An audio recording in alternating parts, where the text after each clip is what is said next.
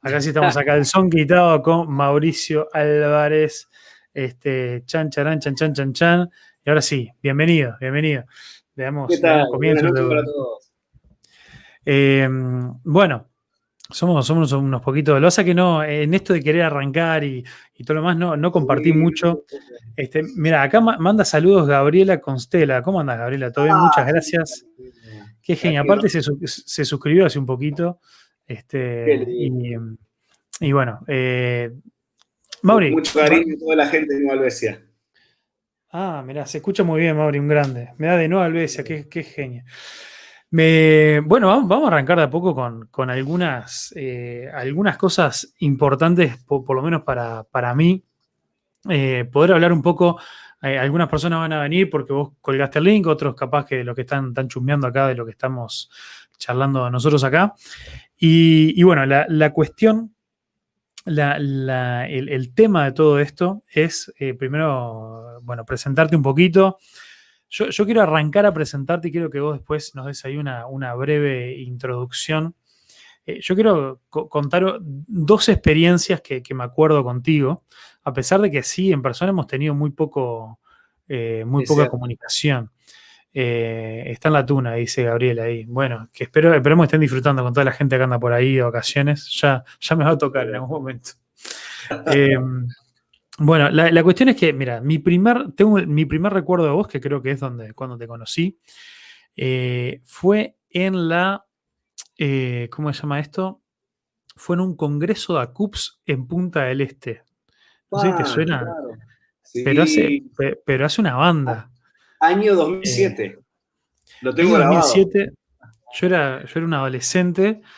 Eh, justo fue ahí, creo que ese año eh, en el que en el que Dios me, comenzó a hablar en cuanto al tema del ministerio, de servir, de las misiones. Y, yo no, no, no, sé, me suena que hablaste algo de eso ahí, pero también no cuadra mucho porque era un congreso de médicos. Pero eh, pero, pero bueno, no sé si vos te acordás que andabas haciendo ahí, pero me acuerdo que esa fue como una primera interacción con vos, que yo dije, mira este tipo, tendría, tendría que mantenerme en contacto con él. Este, ¿Te, te acordás que ahí, no? Eso, Facundo, qué lindo que lo traes a, memoria. Espectacular, muy, muy lindo recuerdo. Porque ahora lo, que, lo único que me acuerdo de eso es que al final todavía muchísimo. vos, vos tenías menos kilos y yo también en el momento. Eh, las cosas como son. Pero me acuerdo de un muchacho muy lindo, con un corazón bárbaro, que quería servir, que estaba en momento de toma de decisiones y que, y que terminamos orando. Eso es lo que me acuerdo. Ese es el flash que tengo en la mente ahí. Mirá Qué bárbaro. no te puedo confirmar que soy la misma persona porque no estoy mintiendo, no sé. Qué bien, qué bien. Eh, ¿Qué te iba a decir? Bueno, y después lo otro, ¿Sabes que me estoy escuchando mismo? No sé. No sé. Eh, no sé si vos este. No, yo te escucho sin eco. alta? escucho perfecto. Bueno, voy, a, voy, a, ver si cuánto puedo aguantar así. Bueno, la, cuestión es esa. Después el otro recuerdo fue bastante más adelante en mi, vida. Y, y, este otro recuerdo nos remonta al año 2014, mm, eh, vos todavía estabas, eh, viviendo en Estados Unidos. Eh, que, creo, creo que andaba cerca de irte. No sé en qué año te fuiste para España. En enero, febrero del 2015. Pero bueno, fue ahí ya. Porque me suena eso, que vos ya sabías o ya habían tomado la decisión de irse. Mm. Y compartimos un momento histórico en la historia de nuestro país, que fue la vuelta de Suárez al Mundial y los dos goles que le metió Inglaterra. ¡Qué calidad! Lo, miramos, lo miramos junto con la familia Fernández, con Gabriel y Laura y toda esa gente. toda la razón, cierto. Eh, ese, ese fue un momento eh, glorioso. Eh, que, estaba ahí, perdón, a, diferencia, a diferencia de lo anterior, yo ese lo recuerdo por, eh, el anterior lo recuerdo por vos, porque fue donde te conocí. Este me, acuerdo solamente que estabas ahí, pero, pero en realidad lo que uno se acuerda es la. Me, acuerdo lo miramos en un proyector con una pantalla que tendría como 200 pulgadas más o menos. Y, qué, manera de gritar los goles. Aparte, viste, que cuando eso, cuando uno no está en Uruguay, ustedes estaban acostumbrados porque ya vivían ahí hace mucho tiempo, pero cuando uno está de visita en otro país y te toca ver a la selección y, tener la oportunidad de compartirlo con otros uruguayos, eh, es, una locura eh, y, que, no tiene, que, no tiene nombre. Sí, es impresionante. Este, pero bueno, danos, danos ahora vos un poquito, eh, contanos un poquito de vos, de, así, después vamos, a hablar otros detalles, pero danos el resumen ahí de, quién sos, qué estás haciendo, un poco qué, qué ha pasado en tu vida. Una cosa es para los que me conocen de tiempo, soy el Mauri de la vida, soy el, mismo Mauri de siempre y que me conocen. Los que me conocen a veces ahora eh, eh, no tienen mucho contacto para mí detrás, a veces me, me, definen por las cosas que Dios me ha llevado a hacer a lo largo de los años. Y, y claro, a veces me río porque yo en la intimidad sigo siendo el mismo gurí de Florida que salió de allá con un puñado de sueños y con obediencia a Dios mm. y que Dios me ha llevado a hacer muchas cosas, ¿no? para los que me conocen y me dejaron de ver, bueno, este, quizás me perdieron el rastro cuando era presidente de GEU por allá por el 98, 99, ahí Dios me habló claramente que me quería fuera de Uruguay, no tenía muy claro haciendo qué, eh, sabía que, tenía que haber misiones, pero no lo tenía muy claro. Entonces, en aquel momento Jason Carlisle, en referente a obra bautista, se había ido a vivir a Estados Unidos por un tema de, un tema médico de su hijo. Entendí de parte de Dios que tenía que ir para allá, así que él terminó en la, iglesia de Rick Warren haciéndole eh, todo la, eh, el rediseño del Ministerio de Misiones a, Rick Warren en la iglesia allí, que gracias a eso es que tuvo una visión por los grupos étnicos no alcanzados. Y yo terminé siendo el asistente de él allí en el tema de misiones de, la iglesia. Asistente de Jason. O de... de Jason Salto por un año. Y eso me dio vuelta a la cabeza porque ahí me di cuenta del potencial del latino que emigraba a Estados Unidos para las misiones mundiales. Mientras que todo el mundo pensaba, claro, quizás en hacerse la América, te das mm. cuenta que el, que migra tiene que ajustar la vida, tiene que aprender un nuevo idioma, tiene que ajustar la realidad, los conceptos mentales, tenés que encajarlo, adaptarte al mm. sistema, un montón de cosas que, bueno, no, te cuento nada que no sepas, ¿no? Eh, pero eso es lo que al final Dios utiliza en los misioneros. Entonces me di mm. cuenta que el que se tiene que ir de misionero al resto del mundo tiene que pasar por todo eso y en definitiva Jason eh, tuvo una visión bien clara hacia los latinos mm. que emigraban y se convirtió en un poco mi visión de vida para adelante, ¿no? ayudar a que la gente pueda terminar en el campo misionero eh, de la mejor manera y de la mejor manera equipada. La historia es larga, pero terminé pastoreando la iglesia allá, Casa Vida para las Naciones, en medio de eso... Este, ¿En, dónde, ¿En dónde quedaba esa iglesia? ¿En qué parte? En el sur de la Florida, en West Palm Beach, una hora al norte de Miami. Entonces, eh, empecé como pastor de jóvenes, luego fui pastor de misiones, finalmente fui pastor principal, mm. hasta que invité a Gabriel a irse a, trabajar conmigo ya como único pastor y cuando, a Gabriel Fernández, ¿verdad? De, Proyecto América, y cuando nunca pudimos trabajar juntos, porque cuando él estaba que iba, eh, a mí se me terminó la visa religiosa, tuve que irme, ahí fue cuando me fui a España la primera vez, eh, y bueno, y ahí Gabriel quedó al, frente de la iglesia y la verdad es un trabajo mejor que el mío, ¿no? Así que eso es bueno. Eh, y bueno, y él siguió por allí y luego de tres años de esos, en ese interín es que volví a Uruguay, eh, abrí un negocio allí en Uruguay en medio de eso y en ese interín fue que me invitaron a esto de CUPS, que fue ahí fue que nos, mm. conocimos Ahí fue que nos conocimos. Eh, por eso no tengo la fecha en mente, porque se me pasó y todo, y mi mamá había tenido un derrame cerebral y bueno, ah. gracias, gracias a eso mi mamá, bueno, se salvó, pero conoció a Cristo, fue, fue muy lindo, precioso todo eso, mm. Dios lo usó para bien.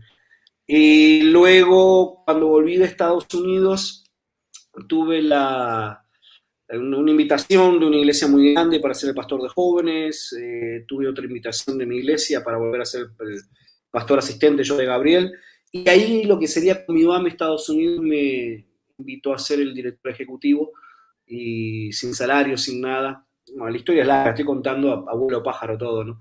Pero ahí dirigí por cinco años Comina, que sería conmigo en Estados Unidos, una experiencia espectacular, la verdad, y aprendí muchísimo, me, he recorrido muchísimos países del mundo llevando misioneros, eh, pero la historia la corta es que en un momento, por el 2012 más o menos, endeudado por el ministerio, eh, Dios me llevó a darme cuenta de que el futuro de las misiones eran los negocios y las misiones, porque en muchos lugares del mundo la gente no va a poder entrar como misionera, va a tener que entrar con su mm. profesión.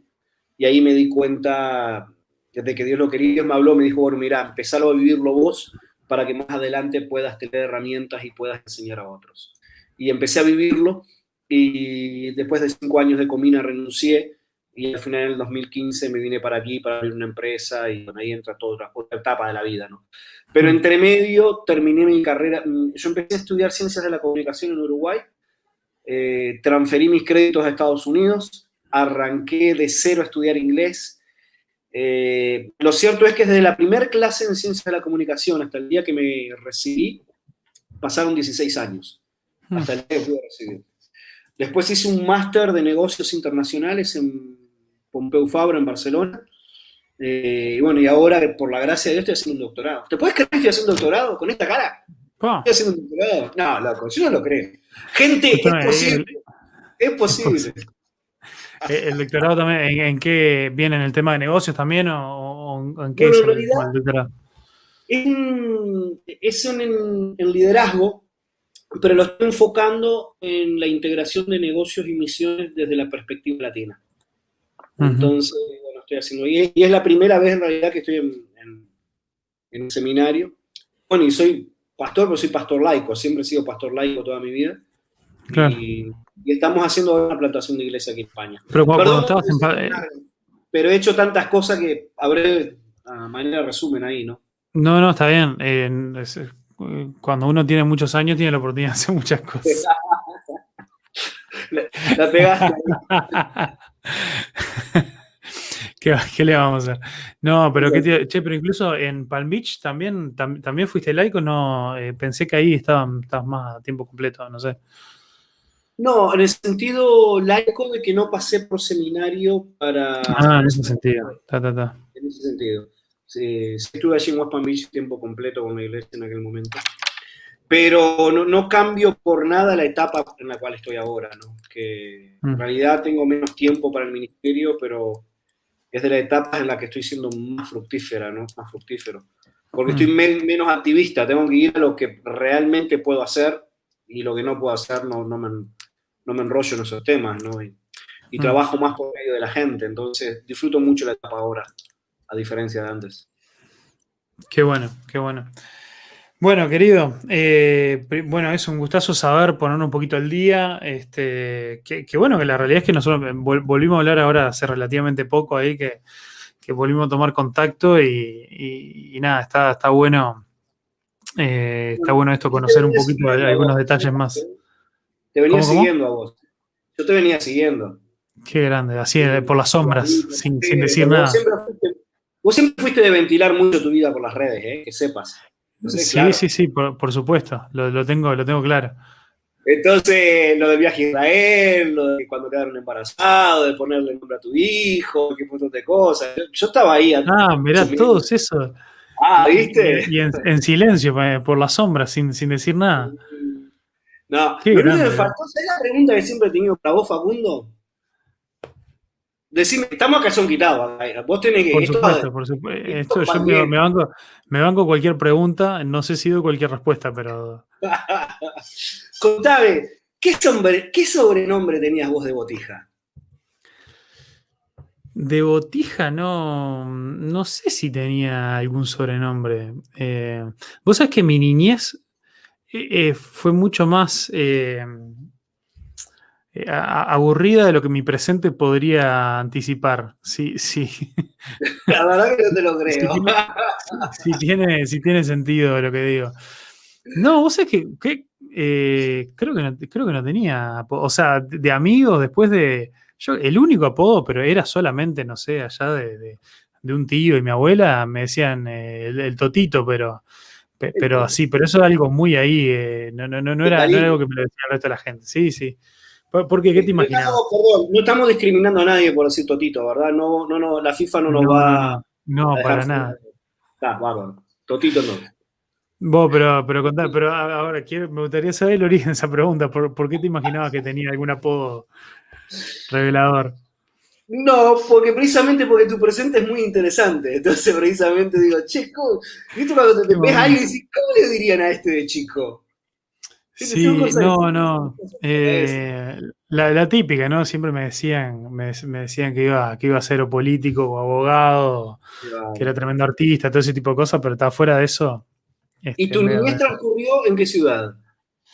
Montevideo, Montevideo. Este, más que nada, los, veranos a veces me iba, me iba a pasar el verano a Colonia ahí en determinada edad, pero, pero, pero sí, siempre fui eh, un aburrido montevideano. Este, pero eh, lo que yo, siempre fui bastante. A ver, ¿cómo? Siempre me porté bastante bien, pero fui bastante eh, rebelde eclesiásticamente hablando. ¿A qué iglesia eh, yo me creí en una iglesia de los, de los hermanos libres. Ah, este, y aquí, eh, este, estos son los momentos, si nos ponemos a estas cosas, donde uno casi que agradece que haya poca gente mirando. Eh, porque, porque sí, yo con 15, 16 años ya andaba teniendo mi. En la iglesia de los hermanos libres, viste que no hay pastores, hay, hay ancianos. Este, ya a los 15, 16 años, a reducto. Ah, reducto, mira qué bien. Este, ya, a esa edad eh, andaba teniendo mis, reuniones, mis reuniones con los ancianos y, estaba, estaba, complicada la mano. Pero, y, bueno, y en realidad hasta, hasta, el día de hoy, o sea, me, considero de que, eh, de que, bueno, a ver, que creo que e, es algo mucho más común ahora, pero a mí creo que siempre, o mejor dicho, nunca me, nunca acepté la autoridad solamente porque la autoridad fuera nombrada como tal. Siempre la autoridad me tuvo que ganar cierto respeto. Eso sí, cuando se ganaba el respeto, así a morir, ¿no? Eh, pero mm, eso creo que es algo mucho más, más común ahora. Alejandro Las, ¿verdad? Desde Hermanos Libres. íbamos a hablar de, de, Trump. A ver, ¿de qué íbamos a hablar? Ah, cierto. Cariño grande, Alejandro. Em, sí, esto, esto es una calzón quitado que si te sacas el calzón tenés otro, otro abajo, ¿no? Es un, eh, estamos, a doble calzón, ¿no? No podemos andar con. Un cariño grande a la. No, lo que pasa es que yo cuando recién me mudé a Montevideo, a los 18, 19 años, bueno, estuve en Ciudad de la, en Ciudad de la Costa un año y medio, que fue muy lindo ver a Obed y contar su historia ahí, me encantó. Mm. Eh, pero cuando me fui a Montevideo y era el pastor de jóvenes en la iglesia allí en, Radio Norte, Bautista, estuve mucho tiempo con los, eh, trabajando a nivel internacional, a nivel jóvenes, y hice muy lindas amistades con la gente de Hermanos Libres, muy lindas amistades. ¿no? Y gente que apoyó mucho misiones, muy metida en misiones. La verdad mm. que, que de ahí tenemos Sin duda hay muy lindas hay muy linda gente, mis padres siguen ahí, mi hermano también, y, bueno, este, así que, así que está, está bueno, sí. Pero bueno, vamos, vamos, a, eh, eh, vamos a arrancar con nuestro tema porque es, es muy tarde ya. Yo quiero, quiero maximizar su tu tiempo y, después, después por privado seguimos por con algunos otros temas. Dale, dale. bueno, eh, a ver, tenemos. Primero, este, ayer fue la, inauguración eh, o la, inauguración presidencial oficial de Biden como presidente. Y, yo comenté ahí antes de que vos te conectaras, decía que en realidad me, interesa porque no, nunca hablamos de política contigo, creo que no. Eh, no. sé tu postura y, aparte, mucho eh, en la, en la zona de Estados Unidos donde vos viviste, hay, hay mucho, mucho cristiano pro Trump pero mucho. Y entonces, entonces me, de verdad, en este momento no tengo ni idea si me, si vas a venir a decir que, este, que o, Trump es el anticristo o es el, del Mesías 2.0. Entonces, eh, ando, contame, contame a ver qué, a ver qué onda. Ah, mira, por un lado, yo creo que la política es parte de la vida diaria del, creyente. Y, yo creo en el, creyente, yo creo en el, creyente integrado en su sociedad, que da un testimonio en su sociedad. Yo creo que el creyente tiene que votar y que el creyente es responsable de, las cosas de, su ciudad, de su sociedad hasta donde puede. Pero no perdón, perdóname el paréntesis, ¿no? Pero vale aclarar eso que dijiste que el cristiano debe votar. Pues, por, lo menos para, los que estén mirando acá de Uruguay, que ah, creo que es la mayoría, para nosotros no es una opción. Eh, pero en Estados Unidos, y no sé cómo es en España. También es, eh, opcional. Es, opcional, y por lo menos en Estados Unidos, incluso las votaciones históricas, o sea, con mayor mm. cantidad de participación, casi no llegan a superar el 50% de la población habilitada para votar. Este, entonces e, es, un panorama bastante distinto al que estamos acostumbrados. Pero sí, perdón, adelante. No, no, la, aclaración es muy válida y muy buena. Eh, para mí, yo te digo la verdad, yo soy una persona que siempre me he enfocado en construir el reino. yo creo que el reino tiene que estar presente en las distintas esferas. Yo creo que si de alguna manera el cristianismo no está en la política, es por culpa de que los cristianos no se meten en política Creo que si el cristianismo está en la economía es por culpa de los cristianos que no, no, se, no se esfuerzan en meterse en la economía, en la educación, deporte, en un montón de cosas. Hmm. Eh, creo que la iglesia es quien levanta el, cuerpo de Cristo eh, y quien levanta el reino de Cristo en la tierra. Y me cuesta literalmente cuando ponemos una esperanza en una persona, sea quien sea, de la manera que sea, en la forma en que sea. Y creo que es ahí donde viene el conflicto. Obviamente yo creo que Dios pone y saca reyes y que Dios utiliza a los reyes eh, a, favor de sus principios de reino y a favor de sus designios de reino, a favor de lo que Dios quiere hacer en la tierra. Pero erramos totalmente cuando nosotros ponemos una experiencia mesiánica en un hombre. Porque primero porque el hombre es hombre, va a errar. Y segundo, porque nosotros tenemos que ver a Dios detrás del hombre.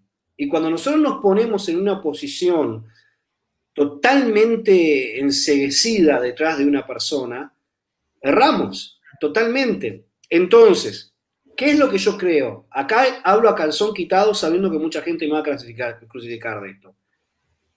Yo creo que Trump fue un oportunista muy astuto, que supo dorarle la píldora a los cristianos y supo, para ganar votos, hacer lo que los cristianos esperaban. ¿Por qué? Porque hay que entender históricamente que los cristianos en Estados Unidos, por muchísimos años, tuvieron muchísima, muchísima autoridad, muchísimo lugar y todos los principios cristianos estaban ahí arriba se fueron rompiendo a lo largo de los años y Donald Trump fue el primer presidente que por viveza criolla y por conveniencia personal puso todos los cristianos arriba para ganar un montón de votos. Ahora, lo que digo es que eso Dios lo permitió y fue hasta usado por Dios y dirigido por Dios. Lo que yo no puedo hacer es endiosar a Trump y demonizar a, a Biden. No puedo endiosar a Biden y demonizar a Trump. Porque Dios pone y saca reyes. Y de la misma manera yo tengo que pensar ahora, Dios, tú pusiste a Donald Trump, a, Biden. Hmm. Y de la misma manera tengo que confiar. Ahora, ¿cuál es el tema? El tema es que la iglesia, cada vez que se asoció con el Estado, la iglesia perdió. Hmm. Cada vez que la iglesia se asoció con el Estado, cada vez que la iglesia intentó tener un poder desde arriba, perdió la capacidad realmente de influenciar. No vamos a parar los abortos por estar pasando leyes a mansalvas eh, en contra del aborto y agarrándome a patadas con la gente por el aborto. Ahora, mi posición es, ¿dónde están los cristianos? Porque tú sabes que la, estadística dice que mm, la mayoría de la gente que aborta, aborta porque no tiene la capacidad económica de sostener un hijo a una edad entonces mi pregunta es, ¿dónde estamos los cristianos ofrendando, dando dinero para que esa chica que quisiera abortar no aborte, para que pueda tener asegurado X cantidad de años de manutención para su hijo? ¿O dónde están los cristianos que adoptamos? ¿O dónde estamos los cristianos que generamos una vuelta de tuerca al sistema? Eh, perdón, no, no creo que, por favor, no estoy hablando a favor del aborto de ninguna manera. Pero lo que estoy diciendo es, hey, leyes restrictivas no es el único canal. Y la persona que se para adelante a, intentar empujar las leyes tampoco es el Mesías. Mm. Entonces, hay otros canales que tenemos que explorar y el cristianismo tiene que ser mostrado de otra forma. No, no, no sé si, si, llegaste a ver ahí el, eh, un video que, hace, hice hace un tiempito, después que, después que se legalizó en Argentina sobre, sobre este tema. Eh, no sé, era cuestión de un mes más o menos.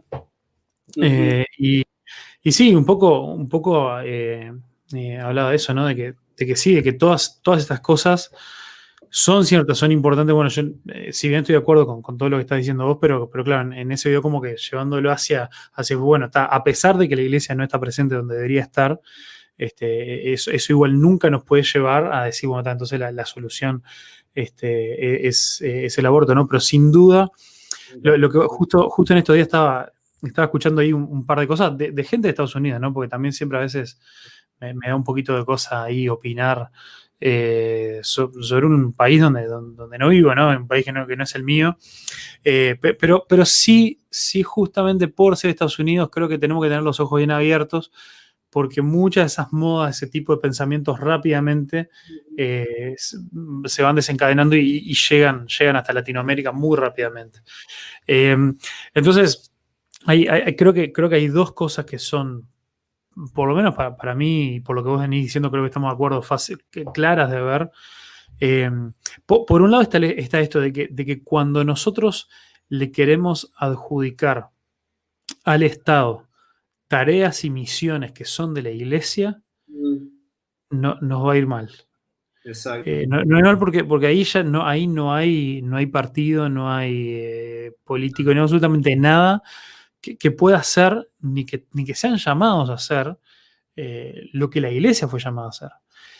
entonces, entonces a veces pasa esto, ¿no? Decir, bueno, está, eh, muchos reconocen, bueno, está, sí, está bien, eh, Trump es un desastre en su carácter y en su vida personal y todo lo demás, pero eso no importa por esta política por esta otra cosa, por aquello o lo otro y, todo lo demás. Sí, bueno, pero, pero, en realidad en la palabra de Dios nunca, la palabra de Dios nunca quiso ni, ni, ni luchó por, por tener un Estado cristiano.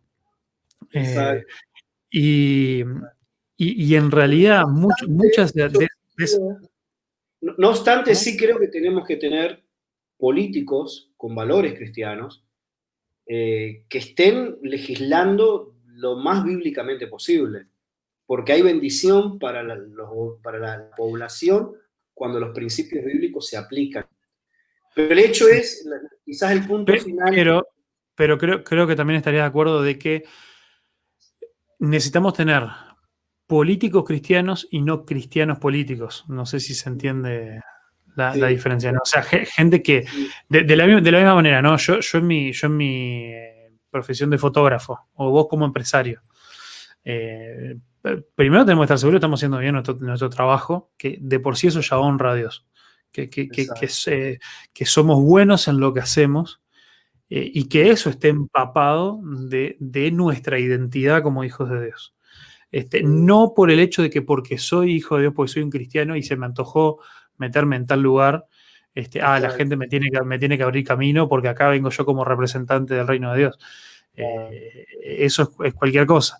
Y eso lo hemos visto. Y bueno, creo que acá en Uruguay de una forma mucho menor, pero, pero también ya estamos empezando a ver cómo algunos políticos están este, usando la poquita influencia que la iglesia puede llegar a tener sobre alguna cantidad de votantes para, meter eso, ¿no? Y, lo, otro también es que, eh, para mí, sin lugar a duda, eh, así, como, así como en Uruguay o en Latinoamérica tenemos sincretismos religiosos, ¿no? como a veces se da el sincretismo religioso con, eh, con el espiritismo, ahí de, ahí cómo sale el umbanda, ¿no? Mezclando los santos y todo lo demás. creo que en Estados Unidos hay un sincretismo este, religioso con lo que es el, nacionalismo extremo, como, como eso mucha gente lo, equiparó eh, a, bueno, a, bueno, ser cristiano es este, este, este, tipo de nacionalismo, porque también hay, una, hay una teología muy deformada, torcida, de, entender de por qué Estados Unidos ha sido bendecido durante muchos años, de que, y, ha, sido considerado por algunos ¿Cómo? Y es una ola que te empuja. O Sabes que, entre paréntesis, yo doy tantas gracias a Dios que salí en este tiempo de Estados Unidos, porque hay una burbuja que uno vive dentro de Estados Unidos, que es la realidad única y exclusiva de Estados Unidos, donde bien, como vos dijiste, muchos temas de la política y de la vida y del sincretismo se mezclan en la vida del cristiano. Y es una mezcla entre fe, comodidad, vida de consumismo eh, acceso a, un montón de recursos espirituales y herramientas y el gran sentimiento americano de que yo tengo derecho a. Hmm. Estupidez de una manera, no, te puedo decir. Eh, la Biblia nunca nos llama, Dios nunca nos llama a reclamar por nuestros derechos. Jamás. Exactamente. Jamás, jamás, jamás. Y este, yo he, visto actitudes tan duras y tan faltas de amor y tan llenas de egoísmo y tan orgullosas de gente que siguiendo patrones de la sociedad llevados a la iglesia ha perdido de vista muchas veces la sensibilidad, el amor, el cuidado, la sencillez, la descomplicación, el ser accesibles como personas, como líderes, el, el trabajar más mano a mano a la gente, el, no sé, he visto tanta cosa ya a esta altura que a mí me hizo bien salir de la burbuja americana, porque quieras o no, es una ola que te empuja y no te das cuenta que estás metido en la calecita hasta que salís de la calecita, ¿no? Mm.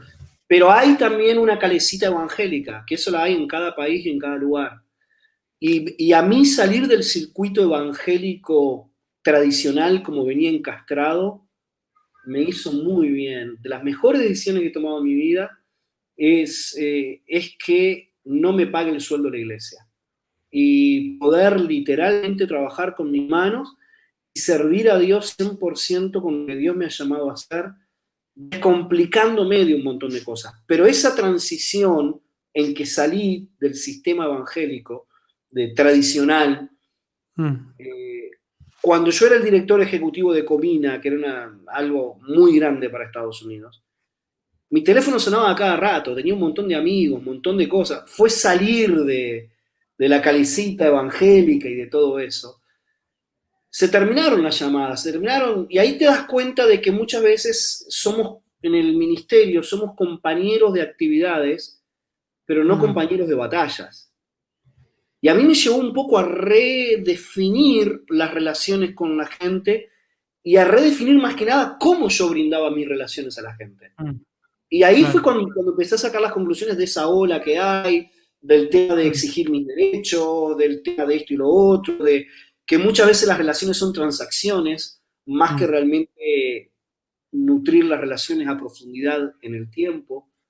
Claro. Eh, mira, Mira, Gabriel, Gabriel Grajales, que, yo no sé si vos lo, llegaste a conocer o te acordás de él. Coco. claro. ¿Cómo están, estimados? Un fuerte abrazo para ambos. Quisiera puedan clarificar algo que pasó, que pasó rápido en el diálogo en cuanto a dejar de ser activista al tener ocupación laboral haciendo lo que se pueda. Eh, yo, yo creo que creo que te entendí un poco, pero capaz que repetirlo un poco. Este, o, a ver, ¿a qué, a qué te referías y, un poco cómo es que lo estás viviendo ahora? Eh, eh, lo de ahora. Em, mira, creo que ha sido el tema de que cuando estaba en 100% pagado por la iglesia, hay expectativas de lo, que, de lo que es tu trabajo y expectativa por estas ocho horas dedicadas a la iglesia entonces hay una expectativa acerca de una serie de actividades que la gente quiere que vos hagas. Mm. Entonces, aunque todo al final del día decimos que evaluamos a la gente por su relación con Dios y la valoramos por cómo vive con Dios, la verdad es que a los pastores terminamos evaluándolos por cómo producen, por mm. si visitan, si predican, si hacen esto, cómo dirigen los programas, un montón de cosas. Entonces yo terminé, estoy hablando de yo, Mauricio Álvarez, terminé llenando mi agenda de actividades porque la iglesia me pagaba para ser el pastor, entonces yo tenía que justificar mi salario y al tener más tiempo que la gente normal, tenía una agenda tan llena de cosas que perdí muchas veces la perspectiva de lo que realmente Dios me pedía, ¿no? Mm. Y luego me di cuenta que yo le terminaba exigiendo cosas a la gente que ahora que yo soy pastor, porque soy pastor, sigo siendo pastor y estoy plantando una iglesia, pero cosas que ahora, como yo también trabajo, yo no le exijo a la gente, porque sabes que es una locura. Mm. Y paso ya de que, del punto de que la gente me evalúe por cuánto fruto doy. De que me evalúen, che, ¿cuánta gente tiene tu iglesia? Cuando me preguntan eso me río. Y cuando me dicen, ¿y, son españoles o son latinos los de tu iglesia? Porque supuestamente los latinos como que reaccionan más fácil, los, los españoles son más duros, y como que tenés más laureles y hay más españoles en tu iglesia que latinos. Y yo digo que me estás diciendo que que, que, entonces yo me río y digo, ¿cuál es la pregunta de fondo en realidad? Si estoy haciendo un laburo más, más fácil, más facilón o más comodón que otro, ¿cuál es la pregunta de fondo? Es, Mira, es, muy fuerte. Mira, eh, esto me, hizo acordar, ¿viste? Me, di vuelta ahí, fue a buscar un libro. Gabriel, espero, que, que, sigas ahí. acabo de terminar de leer un libro que, ah, mira, estoy sufriendo porque, porque no, está, no está traducido al español.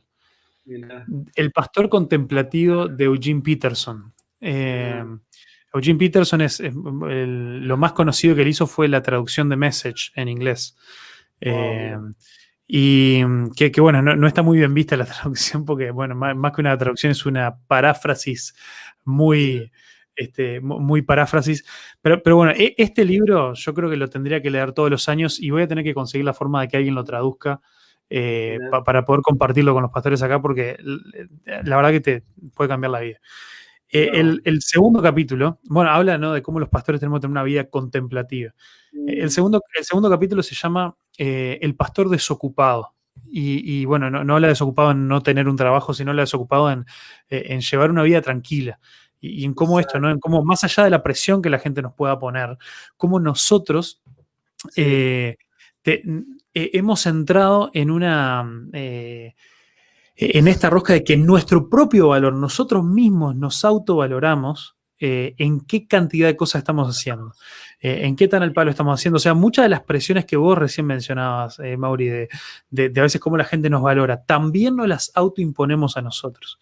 Y, acá, y, acá, mira, es una de las frases con las que arranca, dice, eh, capaz que me equivoco por traducirla así en el momento, pero, pero dice, ¿cómo puedo persuadir a una persona a vivir por fe y no por las obras si yo tengo que andar haciendo malabares con mi agenda constantemente para que las cosas entren en, su lugar?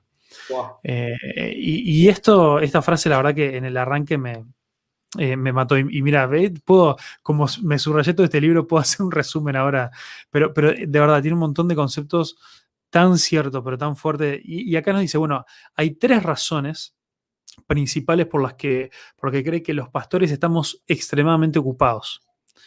Eh, y, mira que, que cómo, cómo, nos pega ¿no? a, nosotros.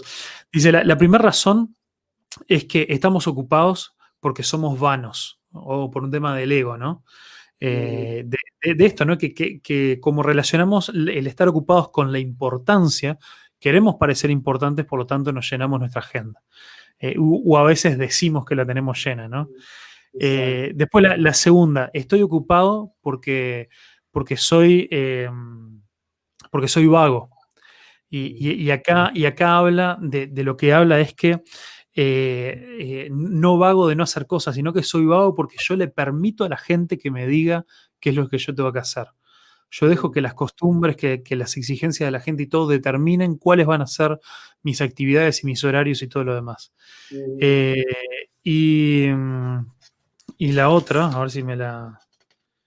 Ah, no, creo que, creo que eran estas dos. Este, y, bueno, y acá, parecido a esto, a esto que decía recién, ¿no? ¿Cómo puedo guiar a la gente en este lugar de quietud junto a las aguas? Eh, eh, refiriéndose también, bueno, a muchas imágenes de la Biblia, de los Salmos, del Salmo 23.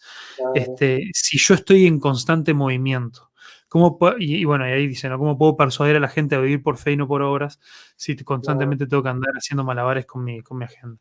Y, después tira, eh, bueno, eh, voy a dejar el libro al lado, pero una de las grandes ideas es que la tarea principal, la tarea principal del pastor es enseñarle a la gente a orar. Mm, enseñarles a orar.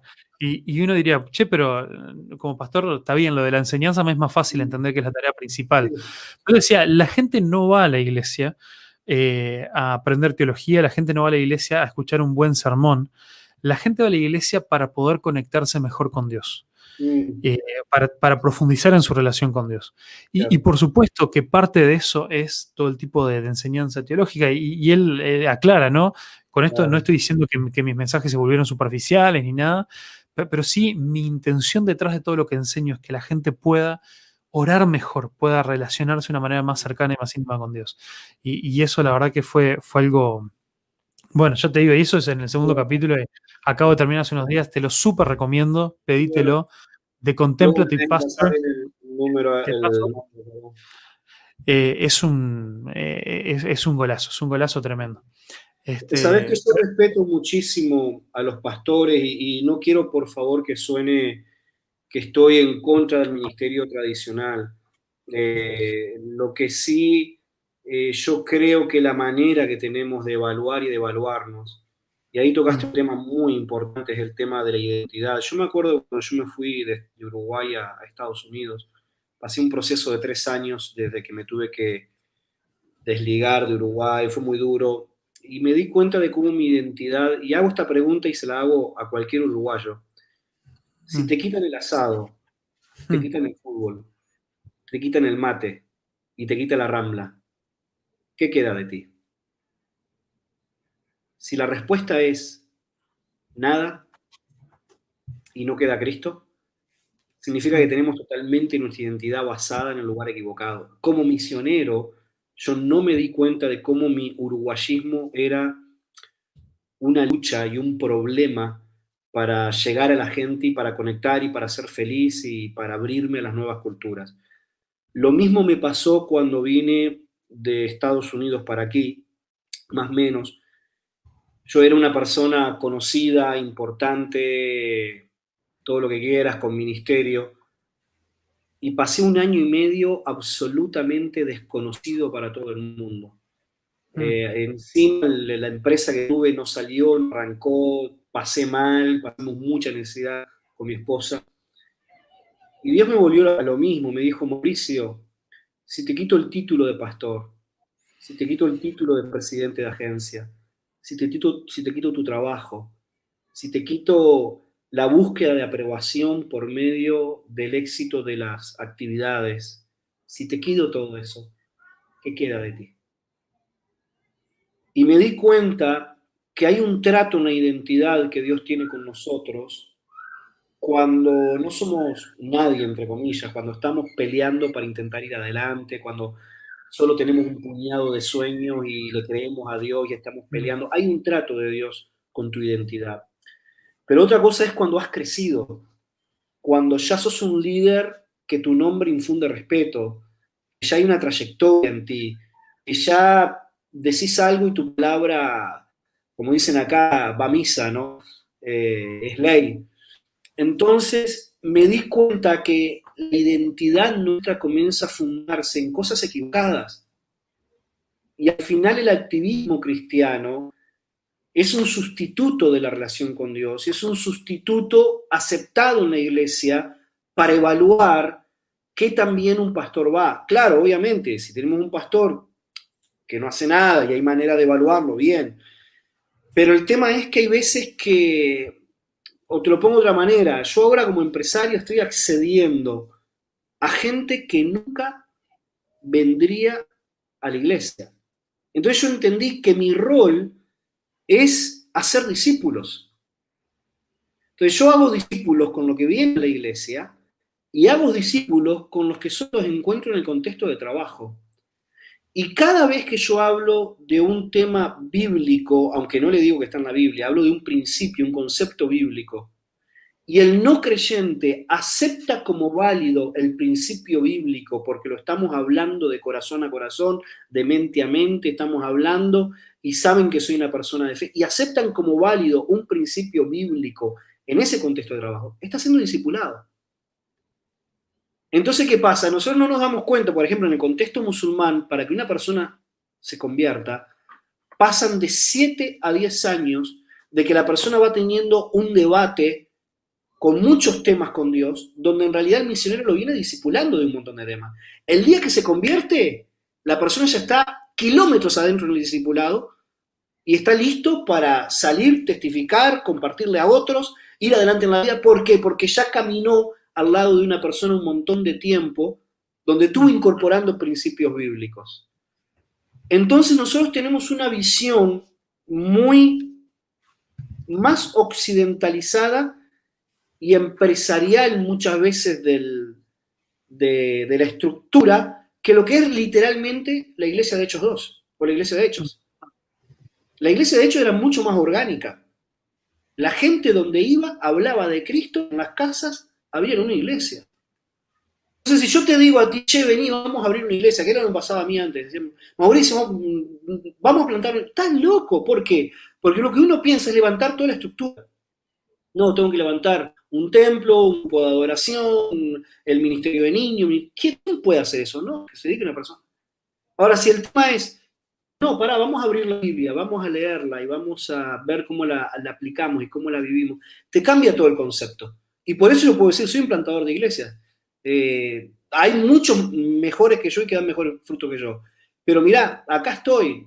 Tenemos tres empresas con mi esposa y laburamos a lo bestia y estamos abriendo una iglesia aparte.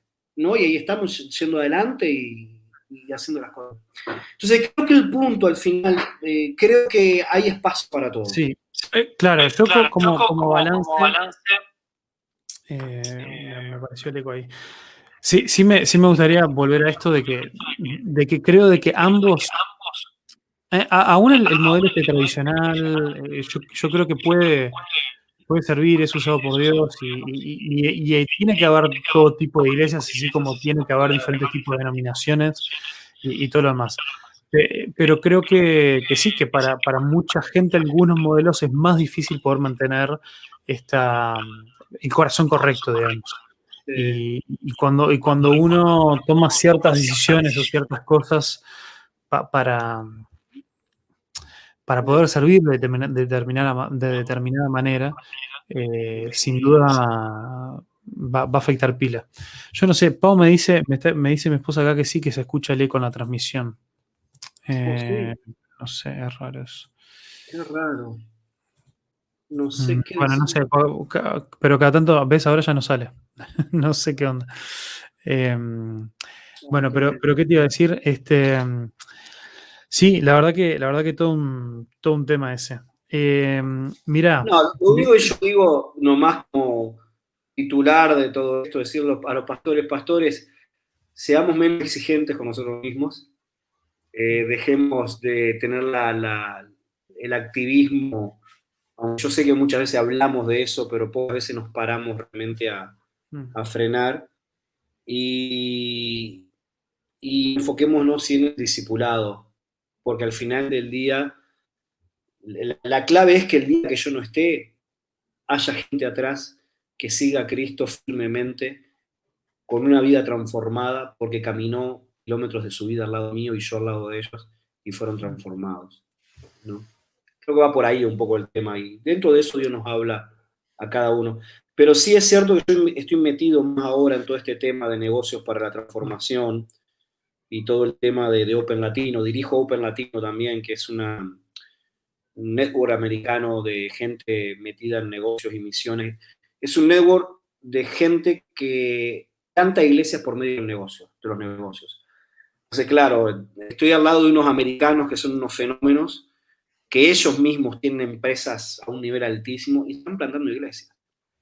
Y claro, yo dirijo la parte latina intentando que los latinos se metan en lo mismo. Y yo he tenido de alguna manera una pelea con el sistema tradicional, pero también porque el sistema tradicional a mí me agotó, me, me, consumió, me consumió. Eh, cuando yo dirigí... Oh, ¿estoy saliendo o no? Sí, sí, yo te escucho. Cuando yo dirigí Comina, cinco años y yo tuve que levantar fondos para la agencia misionera y levantar fondos para mí, yo me endeudé mal, mal, tremendamente endeudado, mm. porque estuve financiando la obra misionera con tarjetas de crédito. Entonces, eh, error mío y pecado mío. Mm. Pero lo cierto es que el sistema te empuja. ¿Viste? Y me cansó el tener que vivir de ofrenda y tener que predicar para que me den una ofrenda, y ver si, si con eso cubría. Y yo lo confieso a calzón quitado. Hubo momentos en mi vida que yo tuve que aceptar ir a predicar a una iglesia porque sabía que detrás de la predicación venía una ofrenda. Y yo necesitaba la ofrenda para pagar el alquiler, para comprar la comida de mis hijos, para mm. algo. Yo me sentí pistolero del Evangelio un montón de mm. veces, porque no tenía más remedio que salir a predicar para poder llevar un plato de comida a mi casa. Y me endeudé. Entonces, cuando Dios empezó a ordenar todas esas cosas, no tiene que ver un tema de modelos, tiene que ver con un tema de que uno a veces tiene que entender a qué Dios te ha llamado, cómo Dios te ha llamado, hasta dónde podés. Y a veces queremos ayudar a Dios eh, y queremos dejar bien a Dios, cuando Dios no necesita que lo dejemos bien. Mm. Dios no necesitaba que yo me endeudara por Él. Mm. Pero son malas decisiones que uno toma en el camino y luego Dios equilibra todo eso. También es cierto...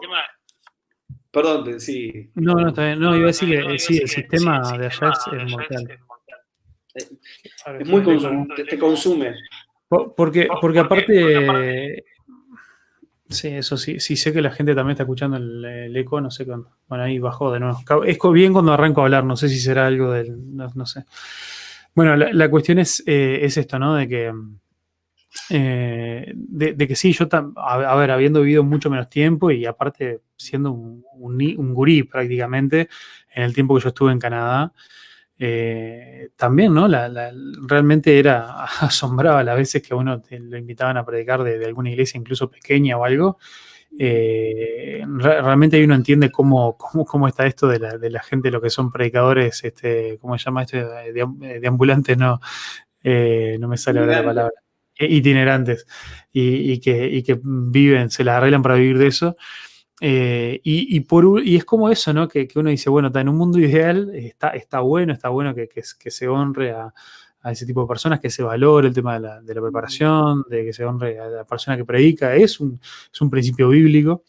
Pero por otro lado, eh, genera también toda una cosa detrás y hasta un posible circo y todo, que, que, sin duda hay mucha gente con buenas motivaciones, pero, pero que te la complica, te la complica. Principalmente cuando uno está enfrentando ese otro tipo de presiones, ¿no? Este, Mira, yo llegué a vivir como pastor gente que no venía a predicarme si no le aseguraba X cantidad de ofrenda. O que no hacía. Ah, ahí, cuando ya ahí cuando ya te das cuenta se pudrió todo. Claro, lo, peor es que luego cuando yo estaba por ahí predicando, yo me daba cuenta que la gente me invitaba a predicar pero apenas me pagaban el pasaje, no, me pagaban otros gastos que yo tenía. Eh, entonces hay un tire y afloja ahí tan complicado, tan complicado. Por eso yo soy de los que cuando yo invito a alguien, mira, yo lo bendigo de principio a fin, ¿viste? Pero ya lo tengo claro porque vivía ahí. Entonces yo digo, mira, yo te invito, te pago, te pago el minuto uno que salí de tu casa, mandame los recibos, no, no hay drama. Y luego si no me piden ofrenda, lo bendigo muchísimo más todavía que si me piden. Porque cuando me piden ofrenda, le doy lo que me piden. Punto. Pero cuando sencillamente voy por encima, ¿no? Pero bueno, son cosas que uno aprende en el camino y, son, son temas que, uno va viviendo y uno se va encontrando y hay de todo un poco, ¿no? Yo lo que animo a la gente y a los que están, yo creo que como dice Pablo, lo que buscan obispado, buena obra desean, ¿no? Los que mm. buscan servir a Dios, buena cosa desean. Eh, lo que les quiero decir es, no hay un único canal, dejemos de soñar con el famoso tiempo completo para Dios, porque no hay eso, lo que hay es una vida entregada en el altar donde todo lo que hacemos es de Dios y para Dios. Entonces, mm. cuando yo entiendo que trabajar, eh, una de las cosas que he aprendido con este tema de negocios y misiones es la palabra abodá, que aparece ahí cuando Dios creó al hombre y lo puso en el Edén para que lo cultivara. La palabra cultivar, ¿sale el eco? No, no, no. no estoy viendo acá un comentario que no, lo entiendo. En Génesis 1.28 es la palabra en, en hebreo abodar. Abodar tiene tres significados. Primer significado es trabajar. Entonces, para que lo cultives, para que lo trabajes. Segundo significado es adoración. Y el tercer significado es servicio. Entonces, cuando vos entendés que tu trabajo es adoración y es servicio, mm. ya la línea que tenemos de separación ya no existe más. Entonces, yo lo que le, animo a la gente es a vivir una vida integral, una vida de testimonio y una vida. Y si te paga una iglesia, yo digo, yo sirvo a Dios tiempo completo, me paga una iglesia o me paga una compañía, pero sirvo a Dios tiempo completo. Y le doy lo mejor, le doy mi mejor versión a Dios. ¿verdad? Y, creo que ese es el punto de equilibrio que el, maduro, el creyente maduro tiene que vivir y que cuando nosotros vivimos eso, también dejamos de exigirle temas idealistas a los pastores. Mm. Sí, sí, sí, sin duda. Así que, bueno, por ahí va. Pero pensaba hablando de todo esto, mirá qué globalizado está el mundo, te cambié la dirección del tema de palo a palo, de cómo en Uruguay terminamos hablando de si Trump o Biden, ¿no? De cómo está globalizado y cambiado el, tema, ¿no? Sí, está, está, tremendo. Sí, yo igual, igual yo soy medio un enfermito por estas cosas, ¿no? Eh, yo tengo, y, a ver, lo reconozco, yo creo que ya, lo dije en otro calzón quitado, que yo tengo un problema con esto de, que me cuesta interesarme por las noticias locales y sigo como medio enganchado con las noticias afuera. Pero, pero bueno, ya, ya, voy a, voy a crecer y voy a, voy a Ah, pero sí, lo que pasa que al principio fue medio. lo, que pasa que yo le, la otra vez le decía a un, amigo en broma. Eh, para mí, Trump se convirtió. Hubo unos años, los años donde teníamos acá enfrente a, a Cristina Fernández. Eh, uno, escuchando las noticias, las cosas que hacía, las declaraciones que daba, eh, era entretenimiento puro. Uno no pensaba ponerse a, mirar un programa de humor ni nada, porque estaba todo ahí. Y bueno, y, no estaba más Cristina, pero apareció Trump y para mí se convirtió también como una fuente de entretenimiento y de asombro observar las cosas que hacía, que decía, las cosas que, tuiteaba. Eh, y, bueno, y cuando, cuando también la, gente que está así como... Eh, encerrada con esto y, otro, otro tema que íbamos a tocar también todo el tema de las teorías conspirativas, ¿no? La, gente que se pone como muy en contra de, todo esto diciendo que no, que, estamos todos tomados, porque como que, la, la fake news del mainstream media y, todo lo demás. Uno dice, che, pero yo yo no veo CNN, este, yo eh, leo sus tweets nomás y, y, a veces hasta, hasta me cuelgo a ver tipo algunas declaraciones largas donde nadie las edita, nadie las recorta. Este, son sus propias palabras las que lo condenan, pero bueno. Este, entonces, el, tema es que nunca... Es una especie de entretenimiento masoquista en realidad. El tema es que nunca nosotros le dejaríamos nuestro hijo a que lo criara Donald Trump. Ese es el tema. Entonces, ¿vos dejarías tu hijo que te lo criara Donald Trump? No entonces no me lo pongas como el Mesías. Ahora, dicho eso, mi problema no es Donald Trump, ni es Biden. No, claro. Mi problema es cuando por seguir a Donald Trump o por seguir a Biden, pierdo la perspectiva de mi rol dentro del reino y de nuestro rol como iglesia, de que la iglesia siempre creció en la adversidad. Y la iglesia mm. siempre fue iglesia marcando una luz y un camino. Y que la iglesia siempre fue iglesia llamando pecado a lo que es pecado y mostrando la dirección. Y cuando dentro de una iglesia dos hermanos se pelean y rompen la regla del amor por un principio político, cerrá y vamos. Ese, ese para mí es el punto, el punto mm. central.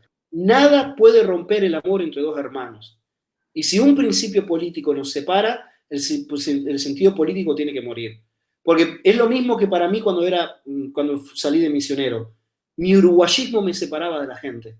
Y Dios me mm. dijo, Mauricio, por amor de la gente, tu uruguayismo tiene que morir. Y yo moría mi uruguayismo por comunicar efectivamente el Evangelio. Entonces la gente no se va a convertir porque yo argumente a favor de Trump o argumente a favor de, Biden o argumente a favor de la oración en la escuela o argumente a favor. La gente no se convierte por eso. Se convierte por amor y por caminar vida al lado de la gente. Ahora, creo que como iglesia tenemos que influenciar lo más que podemos y que si podemos influenciar las leyes tenemos que hacerlo. Pero yo soy de los que creo la teología de que el, el mundo va de cabeza a un caos cada vez más grande que es imparable y que el rol de la iglesia es frenar el caos mientras que se pueda y salvar a los más que se puedan en el camino. Pero tiene que llegar un caos exorbitante para que el anticristo pueda venir y poner paz y que sea venerado. O sea, es bíblico. Lo que yo lo que quiero decir es esto, ¿esto se va a ir al bombo? Sí, se va a ir al bombo. ¿Por qué? Porque está en la Biblia. Ahora, mi rol no es intentar traer otro Mesías para que lo arregle todo, porque el Mesías va a venir solito. Mi rol es mostrar los principios del reino a medida que esto se va al bombo e intentar frenar que se vaya al bombo rápido, que se vaya muy lento al bombo, para que se salven lo más que se puedan salvar. Yo sé que es algo que no todo el mundo lo comparte, pero este, he visto cada ya. Sí, para, mí, independientemente de la, las claves escatológicas que maneje cada uno, está ese principio de que el reino de Dios no va a avanzar por política ni por políticos. El reino de Dios avanza por la iglesia. Y, es, esa es la clave en la cual nosotros nos tenemos que enfocar, en cómo nosotros estamos viviendo, eh, en las cosas que como iglesia estamos nosotros bendiciendo a la gente, eh, eh, predicando y sanando y liberando y rompiendo cadenas, pero, pero desde la perspectiva del nombre de Jesús y, no personas o partidos o lo que sea. Este, porque justamente todas estas instituciones están corrompidas por el pecado. Bueno, al, igual que la iglesia, pero la gracia es que la iglesia señala siempre a Cristo. Este, y, bueno, pero está, tema, tema largo. Em, ¿Qué te iba a decir? Bueno, mira, es, tarde ya para vos, son las 2 menos cuarto, ¿puede ser? A ver. Sí. 2 menos cuarto. Tenemos, ahora estoy enganchado, ahora ya estoy encendido. Ahora es que yo calculé, siempre pasa al principio. Eh, pero escucha, mira, si, si vamos, eh, si tengo que elegir entre los otros temas que teníamos ahí para charlar, eh, quiero escuchar, vos me dijiste que tenías un montón de consejos para tu mm. yo antes de cumplir los 30. Y a mí me interesa porque yo acabo de cumplir los 30. Así que, así que quiero, quiero observar esa sabiduría. ¿Sabes lo que pasa a pesar de que tengo 30? ¿Cuánto, cuánto tenés, Mauri? 45, ¿te puedes creer? 45.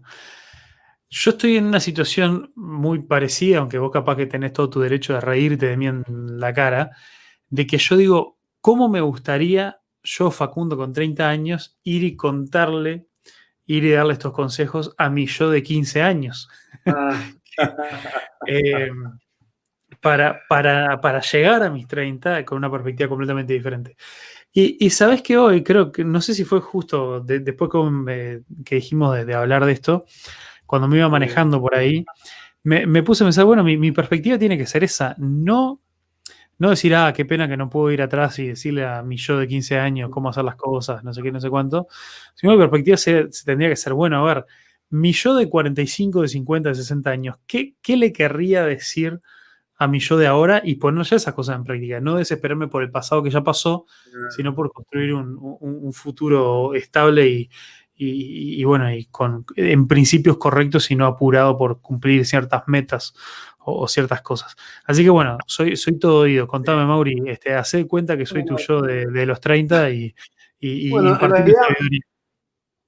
para mí el concepto de esto nunca es qué me diría a mí mismo, sino más bien es cómo ayudo a líderes en formación que antes de los 30 eh, sería bueno que escucharan un Entonces, para mí va más por ese lado más que un tema para mí mismo. Yo estoy más bien de acuerdo contigo. Decir, Dios, ayúdame a contar de tal manera mis días que traigan sabiduría.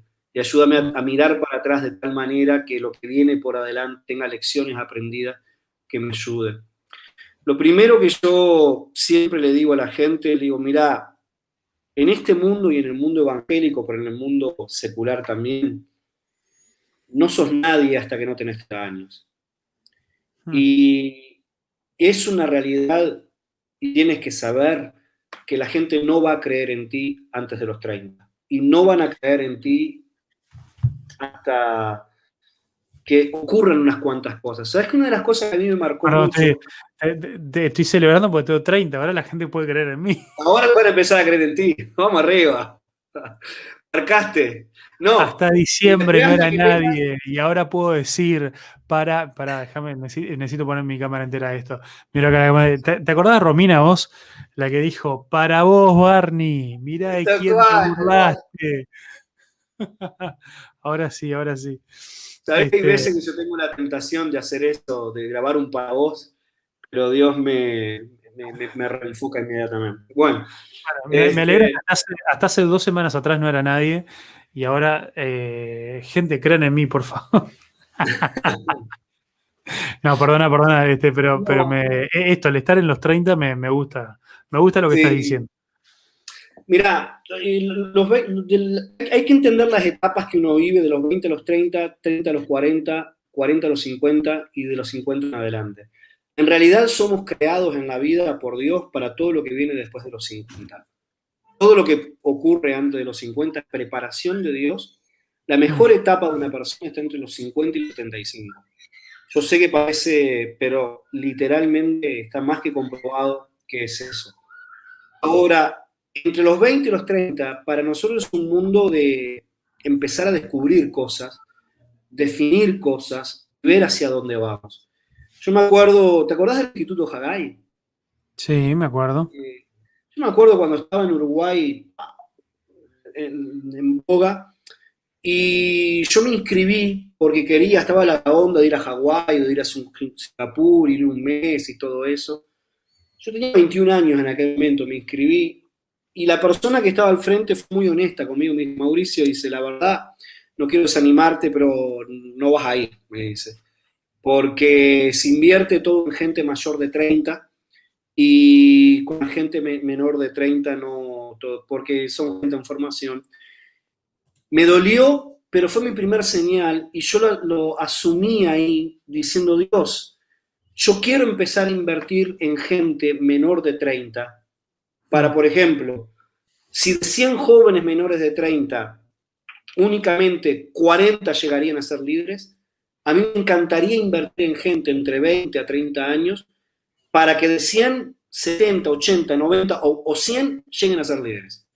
Entonces me di cuenta que tiene que haber una inversión en ellos. Entonces, lo primero que te digo es, hey, no van a creer en ti y no, que no funda el pánico. Está bien, va a ser normal tómalo, asímelo, asimílalo con normalidad.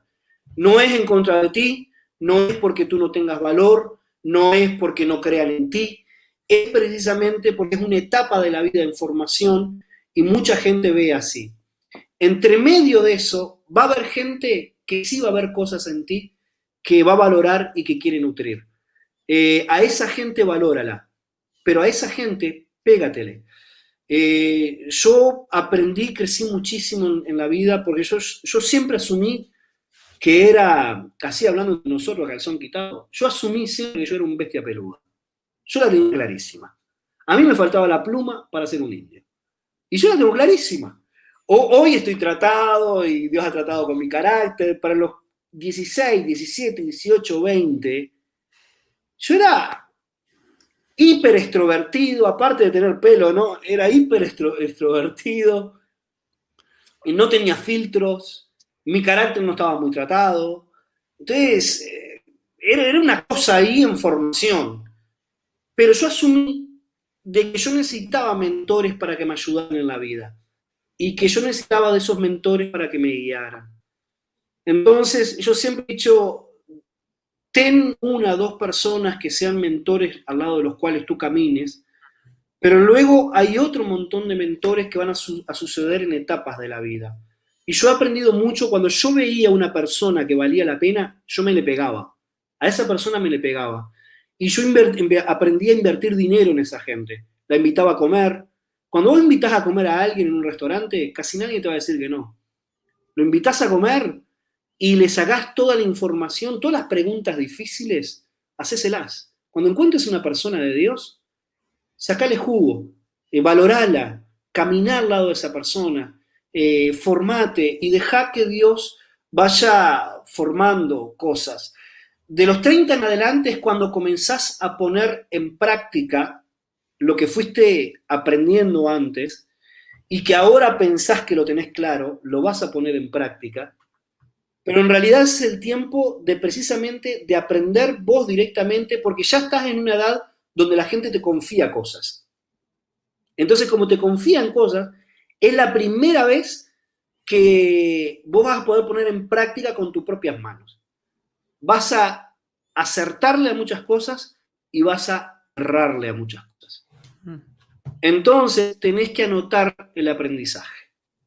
Tenés que anotar los aciertos y tenés que anotar los errores, porque en realidad la mejor etapa va a venir después de los 50, cuando ya caminaste, le erraste, metiste la pata, te equivocaste, tuviste que empezar de cero tres, cuatro veces, tuviste que pedirle perdón a todo el mundo porque metiste la pasta hasta el cuadril y tuviste que empezar a corregir cosas. Mm. Y llegás luego a los 50 con un montón de experiencia, y ahí sí ya llegás con un nombre. Y la autoridad nada. Exactamente. Ahora, el problema que tenemos es que cuando llegamos a, empezamos a llegar a esta etapa de la vida, empezamos a sentirnos, wow, hago las cosas y me salen, digo y me creen, hablo y me siguen. Y el gran, la gran tentación que tenemos es nuestro ego, es luchar contra nosotros mismos. Es luchar contra que creemos que nos la sabemos todas, luchar contra que creemos que sabemos que, cómo hacerlo. Luchamos contra ser humildes, genuinamente humildes. El genuinamente humilde reconoce sus debilidades y tiene la capacidad de saber que no sabe en muchas áreas. Entonces hay muchos temas ahí de por medio que uno tiene que aprender a caminar con uno mismo y que uno tiene que aprender de las miserias de uno y de los aciertos de uno para luego poder ser una persona accesible a la gente. Uno de los grandes peligros que tenemos cuando Dios nos levanta es perder la capacidad de accesibilidad a la gente. Mm. Si yo hoy pudiera darle un consejo práctico a la gente, es digo, hey, recuerda que Dios te levantó en el ministerio para Él y por Él, y por medio de Él para servir y tocar la vida de la gente. Cuando perdemos el tema de que no, yo voy a ese lugar porque no es estratégico. Yo me acuerdo cuando yo entré en esa, en esa ola, hay muchas cosas que la gente de Uruguay ni sabe de mi vida, pero yo llegué a estar rankeado en el mal ranking evangélico.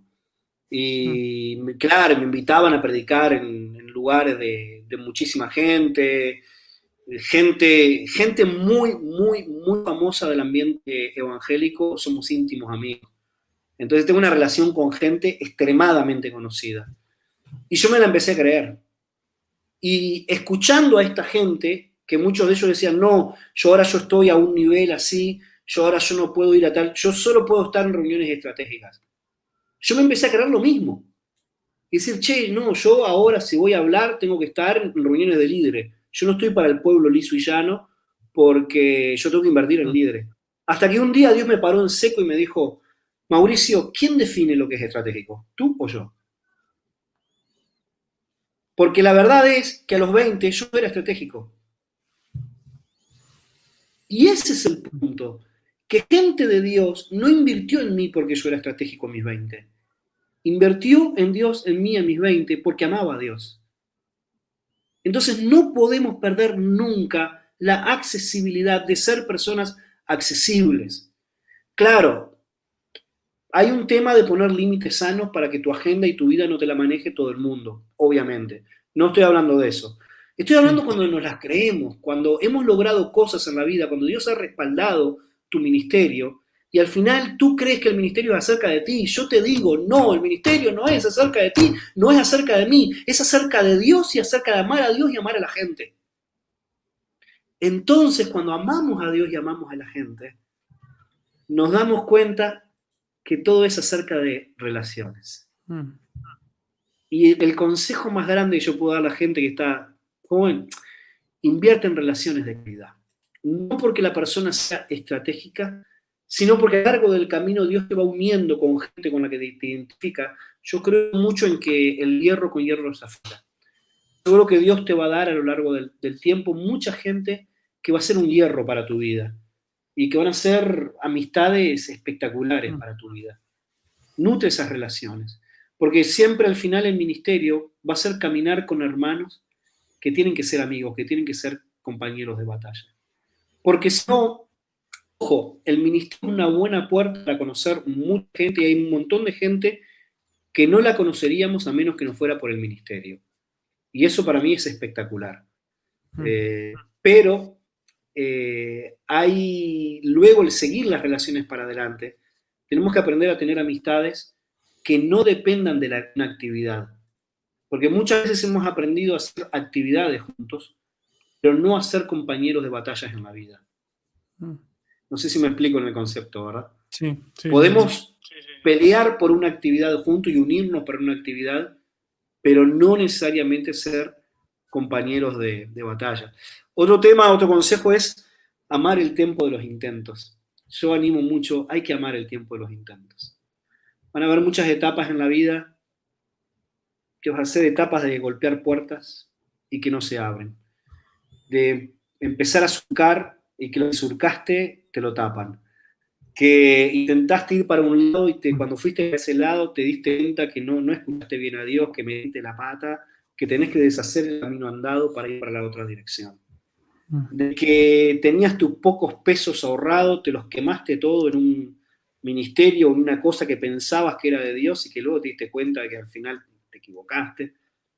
Ama el tiempo de los intentos y ámate a ti mismo en medio del tiempo de los intentos porque esas cosas todos los y yo lo sigo viviendo, a pesar de que ahora tengo cosas más estables y más caras, y una trayectoria y un montón de cosas, pero hay que amar el tiempo de los intentos, el tiempo de intentar. Y lo otro yo siempre animo a la gente es, a vivir una vida de obediencia. La obediencia al final del camino. Yo siempre digo, yo he aprendido más en mi camino por escuchar a Dios y ser obediente que por inteligente. ¿Viste? La inteligencia para mí ha sido un efecto colateral a seguir a Dios. Este, no es que yo... No, y, es que yo creo lo que dice la palabra, que cuando sos obediente y amás la sabiduría y clamás por sabiduría, la sabiduría luego te beneficia la vida, ¿verdad? Y yo soy, yo soy un ejemplo de eso, totalmente. De que no es porque entonces yo animo a la gente, sé obediente, un yo digo, desarrolla un corazón inclinado a la obediencia. ¿Para qué? Porque si te acostumbras a la obediencia, el día que estás en crisis, el día que estás de bajón, el día que estás que las cosas no surgen, en etapas prolongadas que las cosas no se dan, tu corazón siempre va a estar inclinado a estar caminando con el Padre. Mm. ¿Verdad? Y eso te va a marcar una diferencia en la vida gigantesca, ¿verdad? Mm. Este, así que va por ahí, por ese lado. Ser perseverante. Yo siempre le digo también a la gente, mira, sé perseverante, sé fiel en lo poco. Yo me acuerdo cuando yo dirigía el ministerio del pastor de jóvenes allí en West Palm Beach y la cosa no iba para adelante, ¿viste? Y yo estaba frustrado.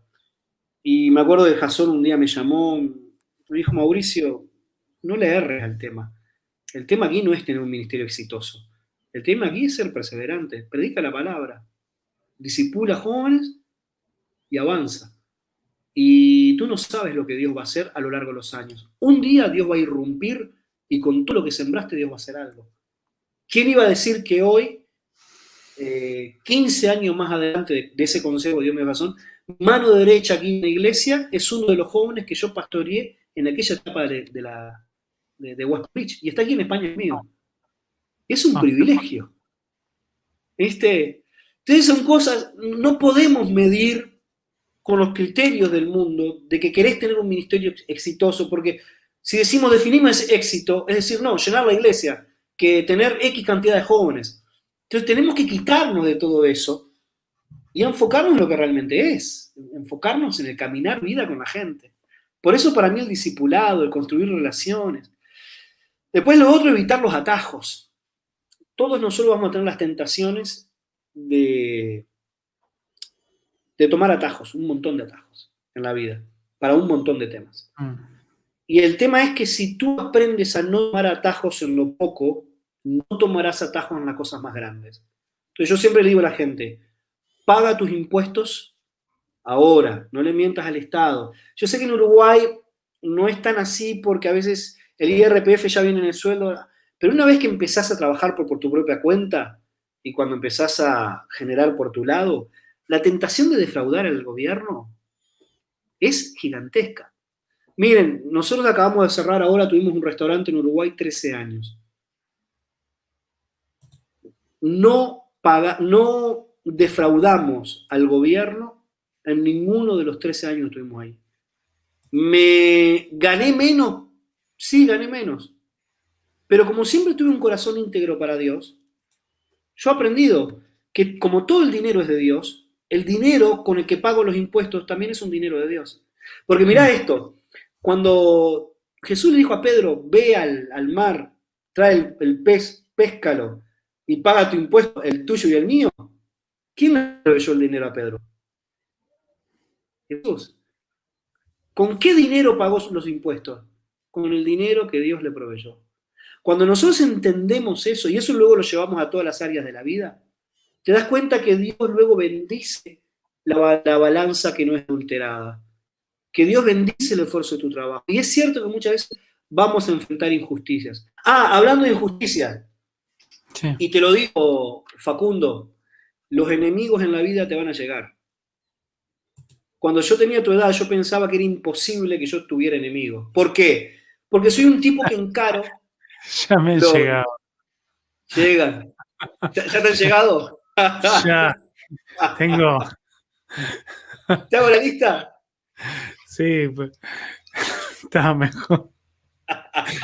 Al final hay cosas para las que no se pueden ser tan a son quitados. Claro. No, pero el concepto que quiero hablar es de que cuando yo tenía esa edad yo pensaba que nunca iba a tener. ¿Por qué? Porque soy un tipo que busco la paz, que cuando hay un problema lo enfrento, que si alguien tiene algo contra mí voy y lo soluciono, reconcilio. Pero ¿cuál es la diferencia? La diferencia es que a medida que creces en responsabilidades, y el liderazgo, comenzás a tomar decisiones que no a todo el mundo le gustan.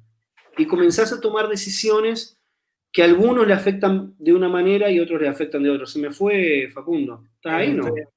Estoy, se le terminó la, batería de la cámara, pero ya la cambio. Ah, bueno, bueno. Tengo Perfecto. Entonces, eh, a medida que empezás a tomar decisiones y empezás a posicionarte sobre temas, eh, hay gente que le va a agradar lo tuyo y otra gente que no. Y a medida que uno tiene criterio y uno comienza a ejecutar los criterios, y también pasa que a veces uno se ríe, pero que cuando uno es más gurí, uno se calla más la, boca y uno dice, ah, no me voy a meter en esto, ¿para qué voy a hablar? Pero a medida que vas creciendo, decís, che, si yo no abro la boca acá en esto, un montón de gente se va a tragar un concepto equivocado que luego le va a hacer mal en la vida. Entonces, claro, muchas veces uno tiene que decidir hablar sobre cosas que luego te ganás un enemigo porque hablaste sobre ese tema y mm. fulano de tal que era aplaudido por ese concepto que vos de repente dices, che, no, mira, ese concepto no es tan bíblico como decís, o ese concepto tenés que mirarle este otro ángulo, o ese concepto, o tu actitud en medio de esto no ha sido la correcta. Claro, de repente después te das cuenta que vas comenzando a coleccionar enemigos y dentro del cuerpo también, ¿no? Entonces yo siempre le digo a la gente, mira, lo importante es que mientras que lo que dependa de ti, tú estés en paz. Y que si ves que ganas un enemigo, inmediatamente vas detrás y ofreces una reconciliación y ofreces un canal de paz y de amor para ver cómo juntos aprendemos de esto. Y si mm. ya luego de ahí la persona no quiere avanzar o no quiere reconciliarse contigo o no quiere, bueno, ya no depende de ti. Pero que por lo menos uno aprenda, ¿no? A, mm. Sí, y eh, ese es un tema, obviamente, ¿no? También, como, como decía, a veces por la edad, eh, a, mí también siento que, siento que me cuesta bastante este tema de, de eso, ¿no? De, tenerle menos, menos miedo a, a, las confrontaciones y entender que son necesarias. Eh, y, bueno, y entender de que uno tiene que tener, tiene que estar dispuesto a pasar ciertos, no sé si llamarle eh, eso, pasar por ciertas situaciones incómodas, a veces con miedo a que las personas no nos entiendan la intención con la que nosotros vamos a hablarlo. Exacto. Porque, vamos a decirlo sincero, ¿no? Por supuesto que siempre hay gente que habla mal, ¿no? Pero, pero también siempre hay gente que por más amor y por más cosas que uno le, con la que uno lo adorne, se lo van a tomar a mal también. Sí, es este, cierto. Pero, pero bueno, pero creo que nuestra responsabilidad justamente como líderes tiene que prevalecer eh, ese sentimiento de decir, bueno, eh, esto es por el bien de la persona, sea que ella, sea que la persona lo entienda sí o no. Eh, y, definitivamente este tipo de conversaciones difíciles las, vamos, las voy a tener por amor, porque si fuera por mí me es mucho más cómodo no decir nada.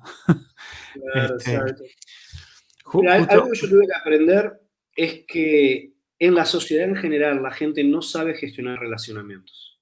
Es por eso que hay tantas heridas a nivel relacional. Mm. Pero en la iglesia tampoco sabemos gestionar relacionamientos de la mejor manera. ¿Por qué? Porque no sabemos decir la verdad en amor. Hay muchas veces inmadurez de un lado o de otro y cuando uno dice la verdad en amor no caen bien, como muchas veces nos dijeron también verdades en amor y no nos cayeron bien. Porque muchas veces, cuando aún alguien me dice una verdad en amor, está mi ego primero, están mis intereses primero, están un montón de cosas. Entonces necesitamos modelos. A mí me encanta mucho, ustedes lo hablaban un poco en la, entrevista anterior, que Pablo dijo, hey gente, sean imitadores de mí, como yo de Cristo. Nosotros necesitamos levantarnos como modelos en un montón de áreas en la vida cristiana. Por eso yo creo tanto en el discipulado. Porque el discipulado es ayudarle a la gente en área a área de la vida a cómo aplicar los principios bíblicos. Entonces necesitamos modelos que nos ayuden a cómo solucionar las cosas en amor, cómo confrontar problemas, cómo... Eh, porque el problema no es si alguien está en un error, llámalo y repréndelo en privado. Si no, llama a dos y si no, llámalo... El tema no es el mecanismo, primero uno, después delante de dos y después delante de la congregación. El mecanismo lo tenemos claro. El tema es cómo aplicamos el amor. Siempre. Bueno, bueno, sí, es cierto. Yo te diría que la mayoría de las iglesias todavía el mecanismo no está claro. Tampoco está claro. nos cuesta, nos cuesta. Pero el tema es que por lo menos, yo siempre digo esto, a veces cuando la gente a mí me ha tenido, yo soy un bautista renovado, yo creo en todos los dones, ¿no? Eh, y creo, pero creo que en todo con orden, ¿verdad? Entonces yo creo. Y a mí como cuando... Dijera, como dijera nuestro amigo Matt Chandler, me imagino que lo conoces. Este, soy un... No. Ah, no, bueno, es, es un pastor bautista allá de Estados Unidos, bastante ah, conocido. Y es lo que dice, yo soy un continuacionista, eh, eh, como que se dice, precavido. Ah, está bueno. bueno, eso es lo mismo. Y a mí en muchos ambientes me han llevado a querer al tema discutir si la lengua, no la lengua y todo esto. Yo digo, gente, seamos honestos. En nuestras asambleas bautistas pecamos más por falta de amor que por acá el tema de la manipulación o no manipulación, lengua o no lengua, profecía o no profecía. Porque no nos damos cuenta que la regla número uno por la cual vamos a ser juzgados es la regla del amor. Jesús se va a parar delante, no, me, decir, me, va, me, va, me va a presentar la película de esta situación y dice, Mauricio, ¿amaste o no amaste aquí? Punto. Y eso va a ser. Entonces, cuando uno por amor se calla o, por amor confronta, hay mucha madurez de por medio y hay muchas cosas que uno eh, tiene que definitivamente creer y, hacer por amor en ese camino. Eh, otro tema que quiero hablar, rapidito ahí, pero esto lo, voy a ir dejando ahí, después vamos. Eh, la, la credibilidad se toma prestada y cuando la tomas prestada tienes que saber cómo utilizarla. Mm. Cuando vas llegando a esa edad en que la gente te va a ir dando oportunidades, y yo lo viví mucho con Jason, yo me di cuenta que la gente me abría puertas no por mí, por Mauricio. Mm. La gente me abría puertas por Jason. Jason me recomendaba y él decía, a este muchachito que ustedes no, no lo conozcan, recébanlo porque yo lo envío.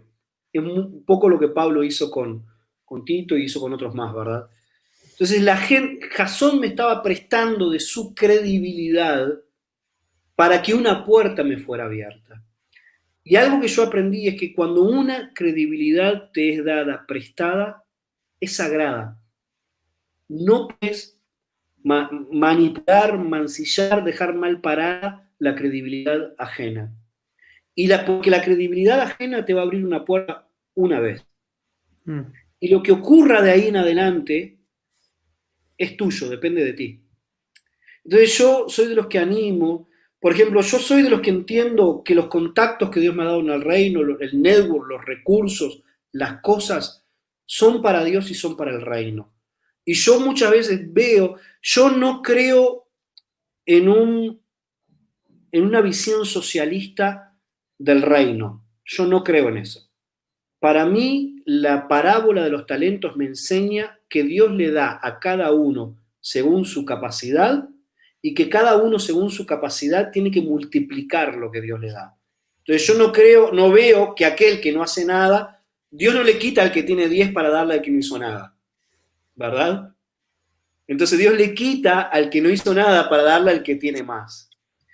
Dios me ha mostrado de que hay momentos en la vida que hay un tipo que Dios le dio tres, que está luchando para multiplicar sus tres, y que a mí que Dios me dio cinco, Dios me da la responsabilidad de abrirle una puerta y de prestarle mi influencia a esta persona una vez para que esta persona se destrabe de algo y logre multiplicar su 3 o su 5 o su 15 como Dios le ha llamado. Así como conmigo, cuando yo no era nadie, nadie me conocía y no podía acceder a un montón de cosas, necesité que gente, Jasón en un principio, pero luego un montón de gente más, me abrieran puertas para que yo me destrabara y tomando esa credibilidad prestada, yo luego honrara esa credibilidad y diera fruto en aquello para lo cual la puerta fue abierta. Y te quiero animar en eso a, toda persona que va, que va a llegar a esa etapa de vida.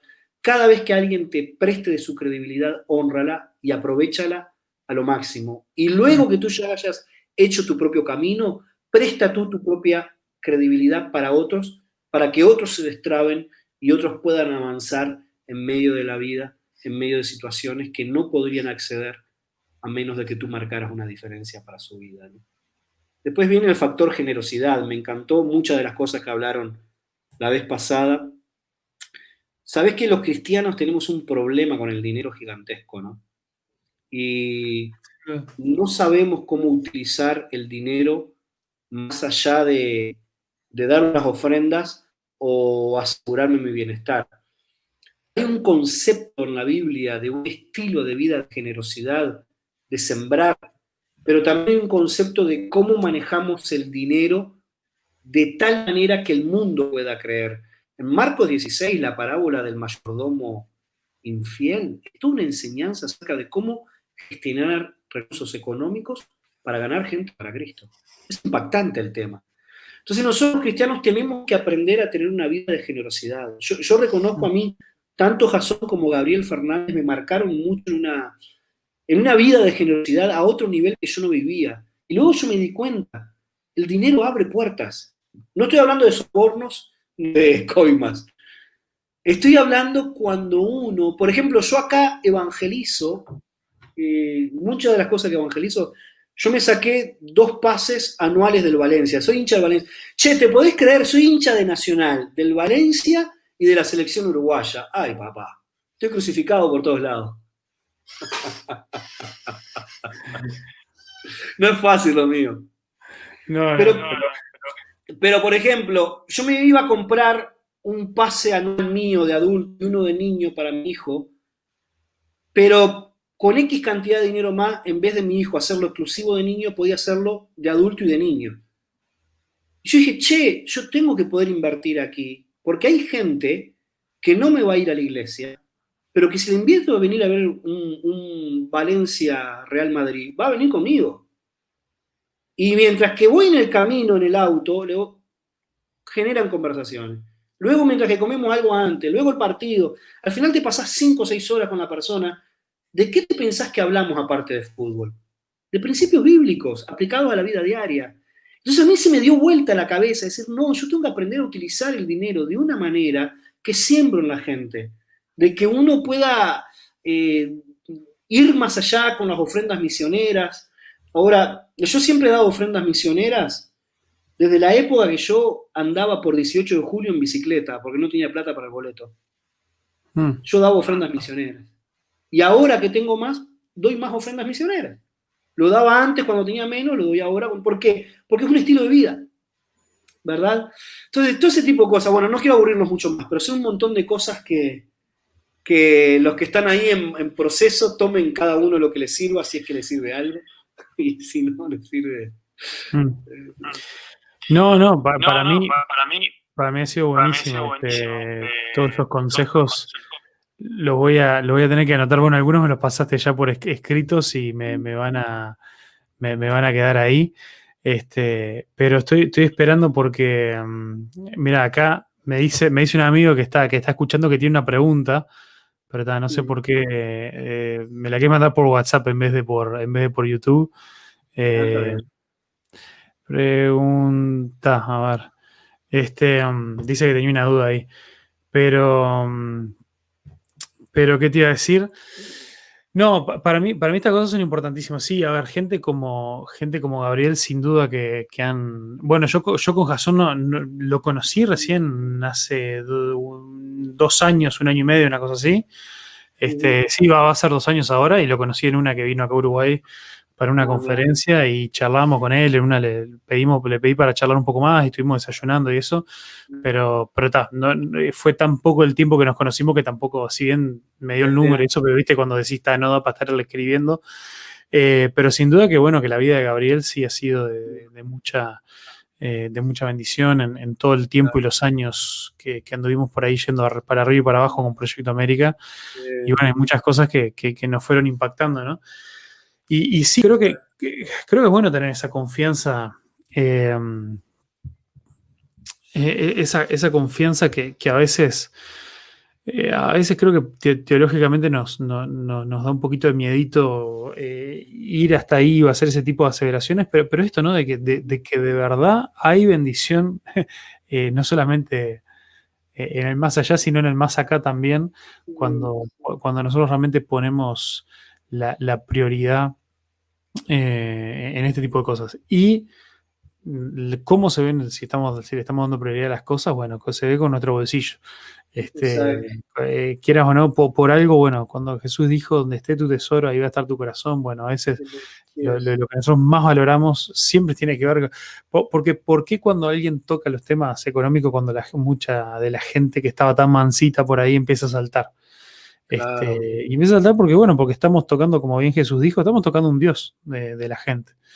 Eh, sin, duda, por, por algo eh, es, el, es el otro Señor al cual Dios, este, al cual Jesús hizo, hizo referencia, ¿no? Entonces es un, es, un, tema bastante, bastante eh, fuerte. Pero. obviamente, la relación con el dinero siempre es complicada, pero como dijo Gabriel Fernández precisamente, el dinero es un muy buen siervo, pero muy mal amo. El problema es cuando es un amo. Pero cuando es un siervo, al contrario, Dios te, da herramientas para cómo trabajarlos y cómo hacerlo. Y otra cosa, otro, entre paréntesis, otro consejo ahí, eh, no tengan deudas, libérense de las deudas, no entren en ellas, porque no es eh, no es fácil, ¿viste? Dios no nos llama, nos esclavizamos de las deudas y es definitivamente complicado. Mira, este, déjame leerte acá un par de comentarios que llegaron de Silvia Maneiro, también ahí de, nuestra iglesia. Dice: qué placer, qué placer escuchar a Mauricio y doy fe eh, lo, que, lo que era cuando tenía cabello y era un jovencito. un abrazo al Señor, siga enriqueciendo tu vida. Este, Débora nos dice, ese concepto de prestar la credibilidad me encantó. Creo que esto se ve a todos los niveles y el saber aprovecharlo entendiendo eh, que se está abriendo una puerta. Este, gracias, Débora. Eh, lástima, cuando, lástima cuando ponen emojis, no, eh, no, no, parece el emoji, sino parece como el texto ahí. Ah, este, um, pero, pero sí, la, verdad que es un, eh, es una, es una cosa bien, bien, bien fuerte todo eso, eso también de prestar credibilidad. Yo, gracias a Dios, también ya, lo he vivido. Ha, habido, ha habido mucha gente que me ha prestado su credibilidad, gente que ha creído en nosotros. creo, que las dos cosas más significativas o quizá con mayor impacto en, este último tiempo. Bueno, eh, por un lado, en el 2018, nosotros después de, viajar a Jordania, que, en su momento pensamos, lo hicimos como un viaje exploratorio, pensamos que nos íbamos a ir a vivir allá y todo, pero volver Dios nos habló que, no, que, que todavía no era nuestro tiempo de salir, que teníamos que quedarnos, invertir acá en Uruguay y todo ahí la, gente de la organización de, la agencia misionera de PMI, eh, eso nos prestó su credibilidad y, nos, preguntó sin conocernos, o bueno, conociéndonos solamente por la referencia de la gente con la que estuvimos en Jordania, nos dijo si queríamos eh, formar parte de la organización y, liderar el equipo acá en Uruguay. Y así fue que, nosotros comenzamos y, obviamente, ¿no? Ya cuando uno dice, bueno, mira, estoy dirigiendo una, organización acá eh, internacional, acá en Uruguay, este, obviamente también eso, se abrieron muchísimas puertas ese año para, para predicar un montón de lugares, para conocer un montón de cosas. Y lo otro, ni que hablar, que, es quizá donde estoy viendo el mayor impacto en este momento, eh, fue la, credibilidad prestada de, la gente, de los amigos, que, no solo nos preguntaron y nos animaron a meternos en el tema del pastorado, sino que además dieron su recomendación y cuando surgió la necesidad, cuando estaba la necesidad acá en la Iglesia de las Piedras, fueron los que fueron y dijeron, este, che, acá está Facundo y Paola, está este matrimonio, este, creemos que, eh, que, ellos puedan, eh, pueden estar haciendo ese rol y, sin duda que, bueno, que, es increíble la manera en la que confiaron y bueno, sin, sin ningún pero y bueno, todo, todo eso la verdad que es algo muy, muy fuerte también. Pero, pero bueno, querido, ahora sí, ya son las dos y media para vos allá. Este, vamos, vamos, vamos a liberarte, pero de verdad te, te agradezco muchísimo. Eh, por, tu tiempo, por tus ganas. gracias por todos tus, consejos. Gracias por eh, e, eso, por invertir también, eh, también mismo ahora la, plataforma esta que estoy, que estoy usando para transmitir, que me falta este, poder tuiquearla y conocerla un poquito más, pero es esta plataforma para, poder salir en vivo al mismo tiempo en Facebook y en YouTube. Este, también es prestada por vos, así que muchas, gracias por, por abrirme esa puerta, por... Este, y, bueno, la verdad que... Déjame decir que yo amo Uruguay y creo en lo que Dios está haciendo en Uruguay y creo en la gente que Dios está levantando en Uruguay, ¿no? Y para mí siempre me he sentido en el, en el debe porque Dios me ha llevado, yo he experimentado tantas cosas afuera, tantas, tantas, tantas que pasaría horas hablando de aprendizajes, lugares donde he estado, lugares de eminencia, ha sido impresionante. Y siempre miro para Uruguay y digo, Dios, ¿y por qué no me dejaste en, Uruguay, no? Y para mí la belleza es siempre ver para Uruguay cada tanto y vaciar de lo que he aprendido y lo que he tomado para ahí, ¿no? Y, y, anhelo en mi corazón poder hacer eso siempre, ¿no? Siempre mm. poder ser un recurso para Uruguay, siempre poder ser una herramienta y un punto para Uruguay, todo lo que pueda porque creo en Uruguay, creo en las nuevas generaciones que Dios está levantando, creo en la gente como vos, joven, que tiene una pasión, y creo en la gente vieja, que no, la gente que el otro día estaba escuchando a, al pastor Centurión de Carmelo, escucharlo y verlo por ahí, este, me, impactaba, ¿no? Y yo, Dios, son de, la época, de los que me aguantaron a mí, ¿viste? Y ver cosas así, digo, yo, yo sigo creyendo, soy fruto de todo esto, pero misma vez creo todo esto, ¿no? Y doy gracias a Dios, gracias por la oportunidad, gracias Facundo por abrir, abrir este espacio también, porque me gusta mucho lo que haces porque se da espacio para conocer historias y para hablar de temas que muchas veces no hablas detrás de un púlpito, pero que son temas que necesitamos escuchar criterios, tener criterios bíblicos y tener conversaciones de altura sobre temas que podemos estar de acuerdo o no, pero tener conversaciones de altura y con argumentos bíblicos, ¿no? Y eso a mí me, me está gustando mucho lo que estás haciendo. Así que gracias de corazón y a las órdenes siempre. Muchas gracias, Mauri. La verdad que, que un placer volver a, conectar con, contigo. Y, bueno, eso, siempre que Dios nos permita seguir manteniendo este, este contacto y charlar más, más seguido y todo. Y bueno, y por qué no, si me, si me toca volver a, ir por allá por España en un momento, poder pegarte una visita. Claro. Este, ¿en, qué ciudad está? Que yo ni, ni, sé en qué ciudad andas por ahí. En realidad, yo estoy en un pueblo que se llama Den, pegado a Den, yo vivo en un pueblo que se llama Ondara, tiene 8.000 habitantes, pero vive pegado a una ciudad que se llama Denia, que es más conocida, que es como un Pirápolis, ¿verdad? que tiene una mezcla de, montaña y, playa. Y Denia está a una hora de Valencia y a una hora de Alicante, bien en el medio. Si ustedes ven el mapa de, España contra el Mediterráneo, en la puntita, la puntita de la nariz hmm. que sale ahí contra el Mediterráneo, ¿verdad? Claro, sí, sí, yo no, no, estuve por ahí. Cuando fui, obviamente llegué, a Madrid, pero me fui enseguida para, para el sur, ¿cómo es? Se me fue ahora eh, el nombre. Para Granada, me fui para Granada porque ahí, ahí está la oficina, fui, a la asamblea de la, de la, organización esta de PMI. Ah, este, claro. Y, tienen las oficinas y toda la, movida ahí en Granada. Este, Buen amigo la, gente de PMI, con Sasa. Muy, buena sí, Sasa una, una cra, una cra, una cra. Este, bueno, muchas, muchas, muchas gracias. Gracias a todos los que, los que aguantaron, los que quedaron por acá. ¿Cómo, cómo? Un cariño a todos, digo. Ahí va.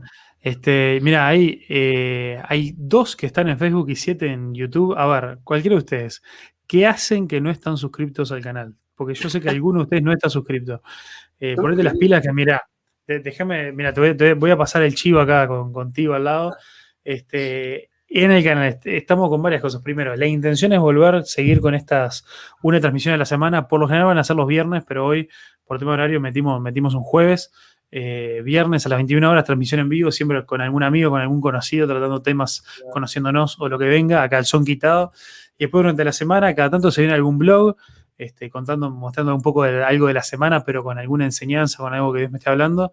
Y estoy con estos videos también de leyendo y pensando la Biblia, con varios, somos unos cuantos, eh, haciendo un plan compartido de lectura de la Biblia en un año. Y a medida vamos recorriendo este año, recorriendo toda la Biblia, estoy largando videitos con pequeñas reflexiones cortitas, este, no, no grandes estudios, pero sí cosas que nos ayuden a pensar mientras vamos leyendo eh, por esta, al recorrido de la Biblia y siempre alguna otra cosa, algún otro video especial con alguna temática, con algo que me quiero sacar del pecho y quiero tirar por ahí. Así que dale, encajar de este, suscribir y la campanita de esas pavadas. Este, dale que vos podés. Bueno. ¿Dónde firmo? Eh, ¿Cómo? ¿Dónde firmo? Ah, eh, ¿dónde firmás? Y bueno, acá en YouTube. Este, mira, acá dice Juan, Pablo, dice, ya me suscribo, bro, bendiciones. Bueno, eh, Pablo, vos, este, estás desde Facebook, la suscripción es en, es en YouTube, pero creo que por ahí está el link. Así que vamos arriba. Mm, bueno, eh, ahora sí, muchas gracias. Mm, Dios me los bendiga mucho. Gracias, Mauri. Aprecio mucho que te hayas quedado hasta esta hora. Y bueno, será hasta el viernes de la semana que viene donde creo que tenemos confirmado a Alex Goulart. Así que vamos arriba. Un fuerte abrazo y que Dios me los bendiga mucho. Chau, chau.